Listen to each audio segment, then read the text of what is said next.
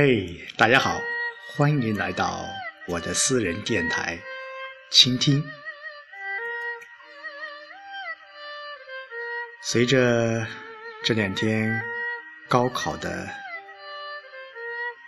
来临，这几天一直都在关注着高考，同时也有一个消息，就是我们东方。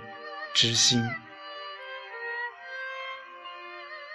的打捞工作，也牵动着千万人的心。当然，这是两件事情，两个不同的事情。这几天都在被关注着。今天晚上，我在微博上。看到了一篇文章，是有关于潘伟先生写的一篇同理时光的一首诗。今天晚上我把它读给大家，献给你们。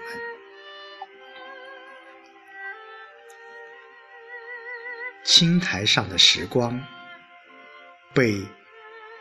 木窗棂，镂空的时光；绣花鞋，蹑手蹑脚的时光；莲藕和白鱼的时光；从轿子里下来的老去的时光。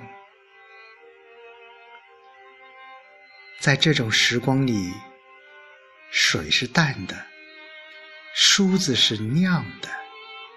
小弄堂是梅花的情韵调试过的，安静可是屋檐和青石板都认识的。玉兰树下有明月清风的体香，这种低眉顺眼的时光，如糕点铺掌柜的节俭。也仿佛在亭台楼阁间曲折迂回，打着的灯笼，当人们走过了长庆、基利、太平三桥，当桨声让文昌庙风云聚会，使运河在开花结果。